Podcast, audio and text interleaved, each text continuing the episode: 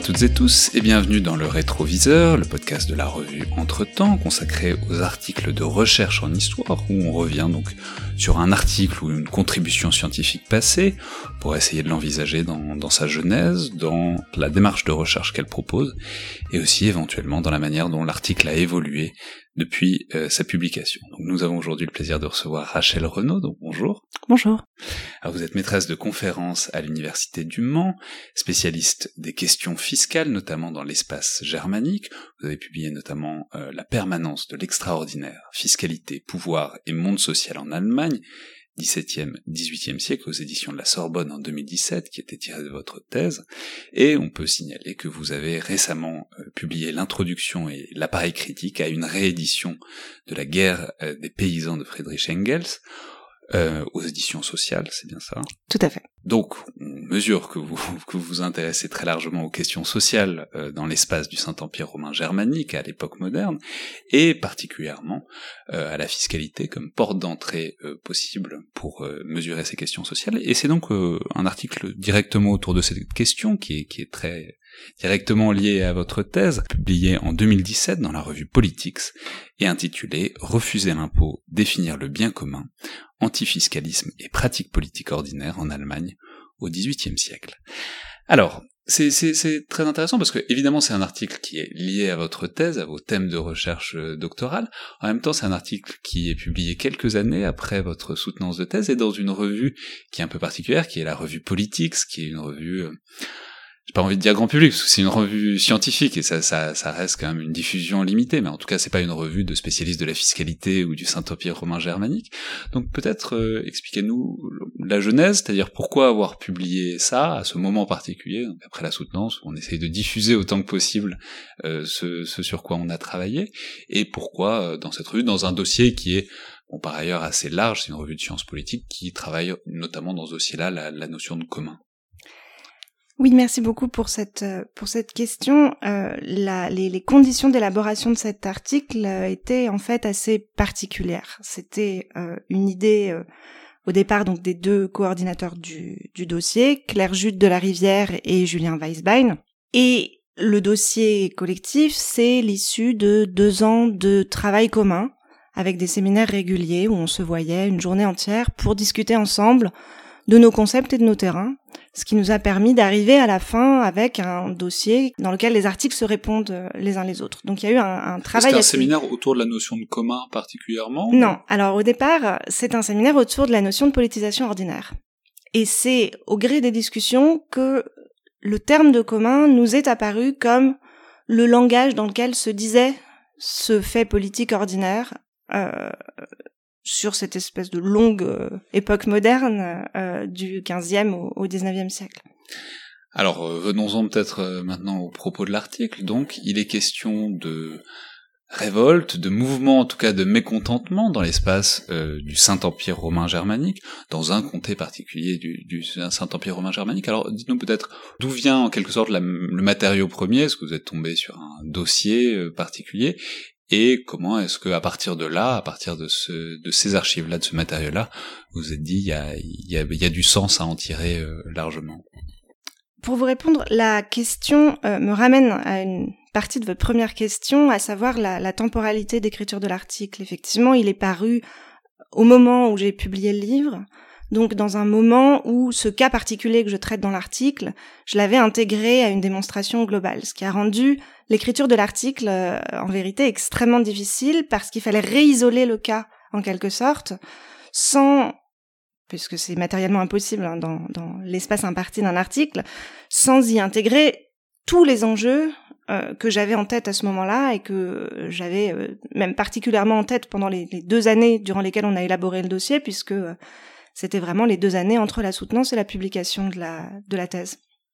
Donc ça, c'était une, première difficulté pratique qui consistait à isoler un cas parmi la multitude de cas et en particulier l'isoler du reste de la démonstration. Ce cas, il vient donc d'un dossier euh, d'archives assez particulier, extrêmement copieux et qui a une particularité par rapport à tous les autres dossiers que j'ai pu euh, consulter à ce moment-là, c'est qu'on a quasiment exclusivement le point de vue des sujets révoltés ou contestataires et quasiment pas le point de vue des autorités. Donc ça inverse la situation d'énonciation à laquelle on est habitué dans le récit des révoltes et des contestations, avec tout autant bien sûr de biais de parti pris de silence euh, qu'on peut en avoir euh, quand c'est dans l'autre sens, mais avec une situation quand même beaucoup plus inhabituelle qui permet notamment de renverser l'image de chaos des révoltes, puisque dans ce cas que j'ai présenté dans, dans cet article, la délégation de sujets qui vient porter ces doléances est parfaitement calme. Hein. on fait procession euh, dans le silence, les mains en croix sur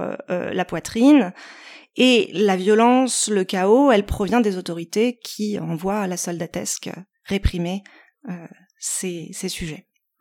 Oui, c'est intéressant parce que c'est ce que vous montrez dans l'article, c'est que et vous reprenez à ce moment-là aussi tout un vocabulaire, euh, notamment euh, travaillé par Edward Palmer Thompson sur la discipline en fait de ces de ces mouvements. Et par contre, on a l'impression que il y a un peu une difficulté à caractériser ce, ce mouvement. C'est-à-dire qu'on parle de mouvement, mais euh, à certains moments vous parlez d'insurrection, euh, euh, on parle de révolte, euh, et en fait quand on utilise ces termes-là, on a tout de suite en tête l'idée que bah, ces mobilisations antifiscales, puisqu'elles sont révoltes, puisqu'elles sont insurrections, eh bien euh, elles sont forcément violentes. Et comment on fait pour finalement un petit peu déjouer la puissance du vocabulaire comme il nous apparaît instinctivement?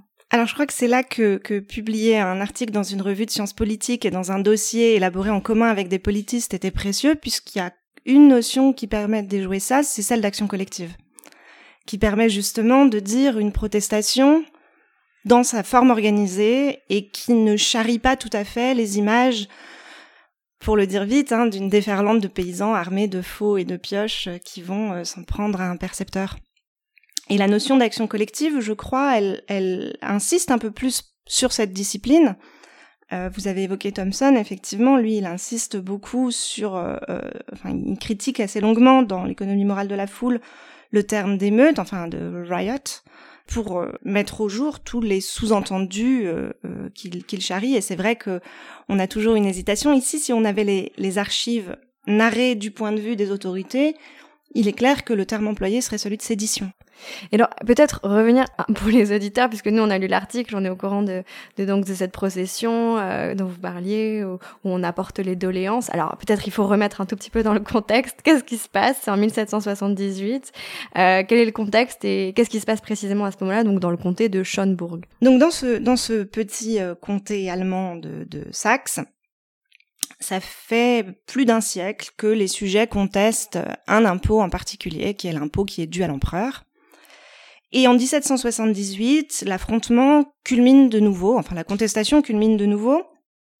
C'est, cette révolte, elle est, enfin cette contestation, elle est, oui c'est vrai que j'hésite en permanence, j'oscille en permanence euh, d'un terme à l'autre. Euh, cette contestation, elle est donc euh, endémique, avec des moments où elle devient particulièrement visible et particulièrement spectaculaire. L'épisode que je que je raconte dans l'article, ce sont donc des délégués élus par euh, leurs différentes communautés qui représentent euh, euh, une quarantaine de, villages des pays Schönburg sur une soixantaine au total, qui viennent donc en procession à la capitale Glauchau pour porter des doléances, ces doléances consistant notamment à réclamer une publicité des comptabilités, une reddition des, comptabilités de, de cet impôt d'empire. Et arrivant à la capitale en procession, en ayant pris soin de déposer leurs bâtons auparavant, euh, pour ne pas paraître menaçant, pour, ne, pour que la cohorte n'ait pas précisément des allures de révolte. En arrivant à la capitale, ils découvrent porte close euh, trois fois, ils font le tour de la ville.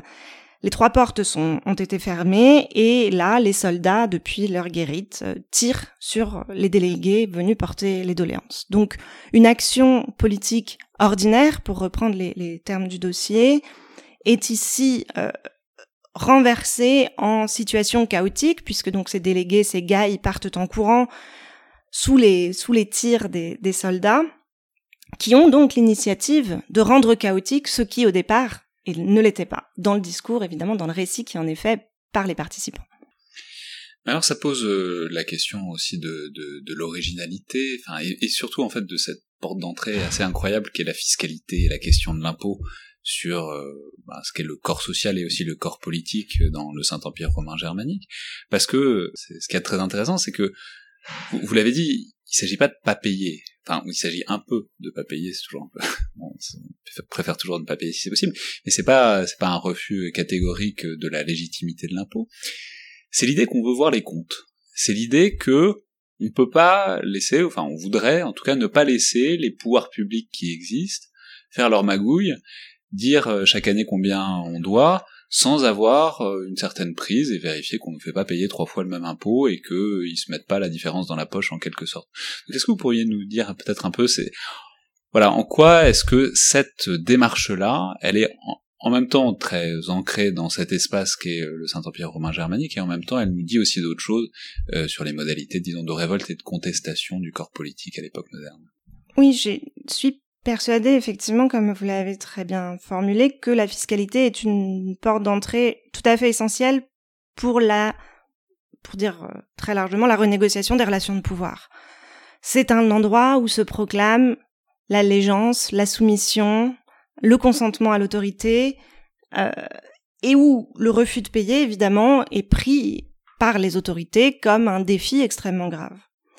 Donc, le geste fiscal lui-même va bien au-delà d'un simple transfert d'argent d'une poche à une autre, même si évidemment l'appropriation matérielle euh, joue un, rôle crucial, mais il y a quand même toute une dimension symbolique extrêmement forte qui est une mise en scène du pouvoir, en particulier pour l'impôt sur lequel moi j'ai travaillé, qui est un impôt extraordinaire, c'est-à-dire qui est prélevé euh, de manière irrégulière au gré des grandes, des grandes guerres que mène le Saint-Empire et où donc la routinisation de cette fiscalité est moindre que pour d'autres euh, types d'impôts. Le geste fiscal donc proclame l'allégeance, pour dire vite, la soumission, c'est un endroit où se met en scène le bon sujet, qui est humble, discret, obéissant, et le refus d'impôt proclame bien sûr la désobéissance et, met en scène le mauvais sujet, qu'on appelle dans les sources le récalcitrant. Ces mauvais sujets, quand on écoute ce qu'ils ont à dire, effectivement, ils ne disent pas qu'ils ne veulent pas payer l'impôt, que ça soit par tactique ou que ça soit par conviction, euh, ils peuvent difficilement refuser frontalement l'impôt qui est dû à l'empereur, puisque euh, cet impôt, par ailleurs, il est consenti par une institution qui est la diète d'empire. Donc ils savent qu'en droit, ils n'ont aucune chance d'obtenir gain de cause s'ils ils euh, refusent frontalement de payer l'impôt en lui déniant toute, toute légitimité. Ils vont donc contester, vous l'avez mentionné, euh, en exigeant davantage de transparence. Cette transparence, elle consiste à vérifier les montants prélevés et les montants transmis à l'Empire afin de mettre en place une équivalence entre euh, ce qui a été payé par les sujets et ce qui a été versé à l'empereur pour vérifier que le prince qui fait l'intermédiaire euh, n'a pas accaparé trop d'argent au passage. Cette transparence, c'est aussi une forme de pression à l'unification puisque ces sujets qui vivent dans des territoires extrêmement morcelés, c'est toujours la difficulté quand on parle de l'Allemagne moderne, c'est qu'en fait il faudrait toujours un long préalable pour planter le décor et expliquer comment fonctionne euh, le, le, terrain sur lequel on travaille. Ces sujets vivent dans des territoires extrêmement morcelés en une multitude de seigneuries euh, et, et, de, et de communautés, gouvernés collectivement par plusieurs seigneurs. Et la fiscalité, c'est un vecteur d'unification entre ces différentes composantes d'un même territoire, les sujets sont les, ceux qui exigent euh, d'unifier les comptabilités à l'échelle de tout le territoire. Là où l'historiographie allemande faisait traditionnellement des princes, donc qui gouvernent ces territoires, les porteurs d'une euh, unification de leur territoire qui aurait été plus conforme à leurs intérêts. Ce qu'on voit dans les sources ici, au contraire, c'est que euh, ça vient plutôt des contribuables eux-mêmes, les princes ayant plutôt intérêt à maintenir le morcellement de leur euh, de leur espace. C'est-à-dire le contribuable veut s'assurer qu'il paye pas euh, illogiquement plus que le voisin, celui qui habite à 50 km, alors que le prince a au fond un certain intérêt à cette opacité parce que ça permet de ça lui permet de faire un peu ce qu'il veut là, où il commande quoi. Absolument et puis cette opacité elle leur permet aussi d'exiger indéfiniment des impôts puisque les sujets ne payent jamais l'intégralité de ce qu'ils doivent. Alors évidemment, on pourrait voir ça comme une tactique de resquille des contribuables, je suis pas sûre que ce soit le cas en réalité, euh, puisque ce qu'on voit, c'est que les contribuables devant toujours de l'impôt, il est toujours possible d'en réclamer quand on en a besoin. Donc je ne suis pas sûre qu'en réalité, le fait de ne pas payer l'intégralité de ce qu'ils doivent euh, soit euh, tant que cela à leur avantage. Ils acquittent pas la somme directement quand on leur demande parce qu'ils n'ont pas les moyens parce que c'est trop. C'est ça. Donc c'est bon, c'est l'idée que ça va être étalé dans le temps et que bon le prince peut-être fait le relais, etc. mais du coup, c'est aussi la possibilité qu'on leur demande des échéances un peu quand on veut. Quoi. Tout à fait, y compris en changeant, en levant un impôt à la place d'un autre. Oui, c'est intéressant ce que ce que vous venez de dire sur le fait que finalement cette volonté de transparence, d'équité, euh, d'uniformisation, qui vient euh, des sujets contribuables et pas des princes, finalement, elle va dans le sens euh, d'une modernisation et de la construction étatique, euh, dont certains historiens, une certaine historiographie, donc comme vous venez de le dire, a pu considérer que c'était une démarche qui venait plutôt des des puissants, des, des dominants. Et en fait, tout votre article montre l'inverse, que finalement cette volonté-là euh, de construction étatique, eh ben elle vient, mais plus largement que la fiscalité, je veux dire même le fait de se composer comme un corps politique pour euh, pour les sujets, eh bien ça vient de tous ces mouvements d'action collective de la part des sujets. Donc ça renverse un petit peu la perspective historiographique. Oui, alors il y a une, chose qui est très pratique quand on travaille sur l'Allemagne moderne, c'est que justement il n'y a pas d'État moderne. Enfin, en tout cas, pas sur les régions sur lesquelles moi j'ai travaillé. Le Saint-Empire lui-même n'est pas un État moderne. Et les petits pouvoirs euh, sur lesquels j'ai travaillé n'en sont pas non plus, c'est plutôt de l'ordre de la très grande seigneurie avec des prérogatives régaliennes. Du coup, on débarrasse la question fiscale de cette question un peu massive dans les historiographies françaises et anglaises de la construction de l'État.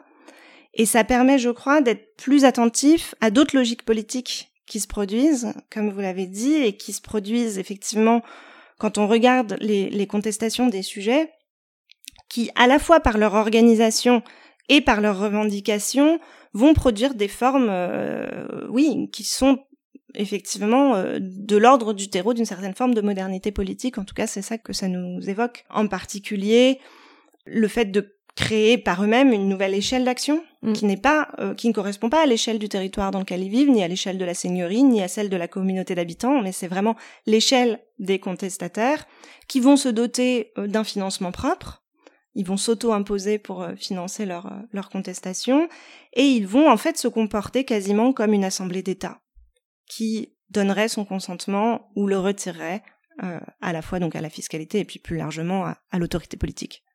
Donc c'est un fonctionnement, est-ce qu'on peut dire que c'est un fonctionnement politique qui en quelque sorte passe par la fiscalité d'un système top-down, donc imposé par le haut, par des puissants, un système, euh, pas envie de dire communal, mais un peu plus bottom, c'est-à-dire avec euh, l'idée que ça remonte, qu'on s'organise à l'échelle la plus basse, et que c'est c'est par là que l'autorité est consentie, qu'elle est plus légitime, que donc il y a des modalités d'organisation sur le terrain qui deviennent celles qui sont euh, effectives, disons, dans ces relations à l'autorité et à la prédation fiscale, enfin au fonctionnement fiscal, quoi. Oui, tout à fait. C'est à la fois une manière d'exercer un contrôle sur la pratique des autorités et en même temps évidemment une manière de co-construire euh, euh, le pouvoir qui s'exerce sur eux. Ça se voit très bien, je trouve, dans ce qui est la deuxième grande revendication qui est euh, présente dans le, cas que j'évoque dans l'article, mais qui est structurante sur toute la période, qui est la revendication d'équité. C'est-à-dire, on veut vérifier, on veut non seulement vérifier la transparence des comptabilités, on veut vérifier aussi l'équité de la répartition de l'impôt. Or, toucher à la répartition de l'impôt, surtout dans une période où l'impôt euh, est non seulement fonction des possessions, mais quand même encore beaucoup une affaire de statut, de rang. Toucher à ça, c'est s'arroger une prérogative de définition de l'ordre politique et social qui rentre complètement en concurrence avec euh, la prétention qu'ont les autorités à décréter cet ordre social par la fiscalité. Donc là encore, on a bah, le pouvoir est une relation en fait. Hein. Donc on a une, une, construction qui se fait euh, souvent dans l'antagonisme pour la question fiscale, parce que ça met en jeu la question de l'appropriation des ressources matérielles. Euh, mais ça se passe. Euh, j'utilisais dans ma thèse la métaphore de la lutte à la corde. Euh, et c'est un peu ça l'idée. Hein. C'est-à-dire que le pouvoir, il est dans cette relation toujours tendue de la lutte à la corde. Et au milieu de tout ça, de toutes ces revendications. Il y a un terme que vous utilisez beaucoup, mais on voit que vous l'utilisez avec des pincettes. Alors c'est un terme qui apparaît dès le titre, c'est le terme de commun. Euh, le terme de commun, le terme enfin, que vous déclinez aussi en bien commun, que vous utilisez parfois avec des guillemets, parfois sans guillemets, et donc qui est aussi l'objet autour duquel s'organise toute cette publication euh, de politique à, cette année-là. Pourquoi cet embarras autour de ce mot-là est-ce que déjà il apparaît dans les dans les sources euh, des, des contribuables? Oui, alors il apparaît très très très fréquemment, notamment dans mon cas sous le syntagme du bien commun, euh, qui est l'horizon de ce au nom de quoi l'impôt est levé. et donc légitime.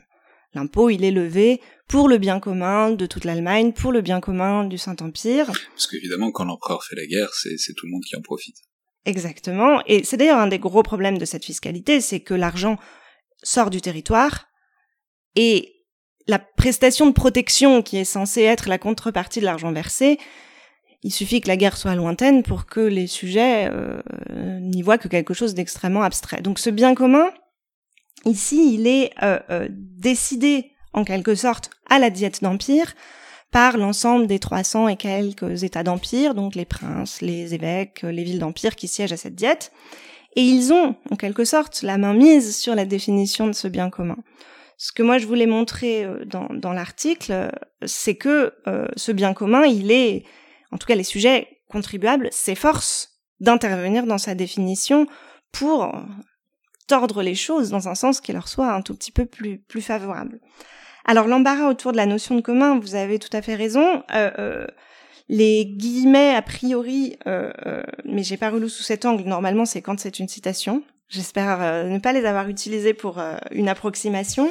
Rappelons aux étudiants qui nous écoutent que les, ce qu'on appelle les guillemets de réticence sont toujours à proscrire. C'est s'il y a besoin de mettre des guillemets en général autour d'une expression, c'est qu'il y en a une meilleure en général. Exactement. Et évidemment que c'est une, notion difficile d'emploi parce que euh, d'autant plus que dans le dossier, elle est employée dans de nombreux sens, c'est-à-dire à la fois le commun au sens euh, de l'homme du commun ou l'homme ordinaire, euh, le commun au sens du collectif, du bien commun, donc le commun comme médian, voire médiocre, le commun comme collectif. Et l'idée est évidemment d'osciller entre ces deux significations. Il y avait un, troisième embarras pour moi, mais alors celle-là, ça fait partie des choses que j'ai pas pu du tout évoquer dans l'article, mais c'est qu'il y a une très très grosse historiographie en Allemagne sur l'homme du commun, d'Ergemeinemann, qui est euh, le porteur dans une certaine historiographie, chez Peter Blickle notamment, donc à la fois de la, de la guerre des paysans et puis par la suite, euh, il en fait le porteur d'une forme de modernité politique, mais dans un sens qui est pas tout à fait celui euh, auquel je l'emploie. Ça m'emmènerait peut-être un peu loin. Euh, je vais rester à ce troisième embarras sur la Il y avait peut-être euh, aussi l'idée que ce texte aurait pu être traduit en allemand et que ça aurait posé une complexité supplémentaire, vous voulez dire ou... Non, c'est plus que c'est dans l'écriture d'un article, moi j'ai toujours ce, ce, cette difficulté à choisir euh, ce dont je vais parler et ce que je vais éluder, a fortiori dans une revue euh, de sciences politiques où tout ce qui est de l'ordre quand même de l'historiographie allemande, euh, je l'ai laissé un petit peu mm. de, un petit, ou en tout cas un peu technique, mm. je l'ai laissé un petit peu de côté. Mais en même temps, moi, à la lecture, et y compris à la relecture, là, ça me manque un petit peu dans le, dans le texte. Donc, pour finir sur, sur cet embarras, est-ce que, est-ce que le fait qu'il y ait une réflexion collective euh, au sein de ces deux années de séminaire, justement parce que vous parliez d'action collective, vous parliez de tout un tas de concepts qui ont pu peut-être être travaillés euh, bah, au, sein de, au sein de ce séminaire, enfin, ça a été une réflexion importante conceptuelle autour de la notion de commun Oui, oui, tout à fait. On y a passé beaucoup de temps. Ça a émergé assez progressivement. En fait, tout d'un coup, on s'est rendu compte que c'était le point fédérateur de toutes nos contributions et de toutes nos réflexions, que c'était vraiment le terme dans lequel s'énonçait cette politique ordinaire à laquelle on essayait d'accéder. C'est-à-dire que euh, on a voulu justement utiliser un mot qui nous était commun et qui euh, fédérait les sources de toutes les parties impliquées dans le dans le processus. On peut dire c'est aussi un moment où c'est une notion qui a eu une vraie euh, une vraie recrudescence. Il y a eu le livre de Dardo et Laval euh, sur les communs. Il y a eu David Greber qui a aussi travaillé sur les communs. Alors, c'est, il y a eu un vrai moment pour penser les communs. Et justement, je, je, enfin, j'aurais aimé prolonger ça sur le langue de la réflexion. c'est-à-dire, c'est toujours aussi la question, c'est après la publication, voilà, une fois qu'un article il est publié, il est là, et ensuite, qu'est-ce qui devient, euh, notamment quand on publie dans une revue de sciences politiques, c'est-à-dire, c'est difficile de quand, on lit ça de pas penser à une séquence qui s'est ouverte par exemple en France ensuite avec les Gilets jaunes, mais qui, part aussi de ça. Enfin, je veux dire, il y a, évidemment des, des résonances fortes puisque c'était des trucs de consentement à l'impôt, d'organisation collective par le bas, pour euh, résister à l'impôt, pour essayer de penser, alors on peut penser ce qu'on veut, c'est, pas la question, mais pour essayer de penser d'autres manières de, d'organiser, de, s'organiser collectivement dans sa, dans la relation au pouvoir central notamment. Donc simplement, est-ce que, est-ce que ces résonances-là, vous en parlez, j'imagine que oui, et est-ce que vous avez eu l'idée peut-être d'en faire quelque chose, c'est-à-dire d'essayer d'éclairer euh, la phase dans laquelle on était où on est à partir de, de ça, quoi? Oui, merci pour cette question. Alors, effectivement, bon, quand on travaille sur l'Allemagne et sur la fiscalité, en général, c'est deux mots-clés qui font plutôt peur. Et au moment de la séquence des Gilets jaunes, ça s'est inversé. C'est-à-dire que tout d'un coup, il y a eu euh, un présent qui est venu un peu percuter un travail de recherche. Et on m'a jamais autant demandé d'intervention euh, sur euh, les échos entre présent et passé qu'à ce moment-là. Pour tout dire, j'étais un peu embarrassée parce que c'est quand même un exercice difficile. Euh, autant les résonances étaient pour moi évidentes au moment de l'écriture de la thèse et de la publication du livre, donc bien avant la séquence des Gilets jaunes.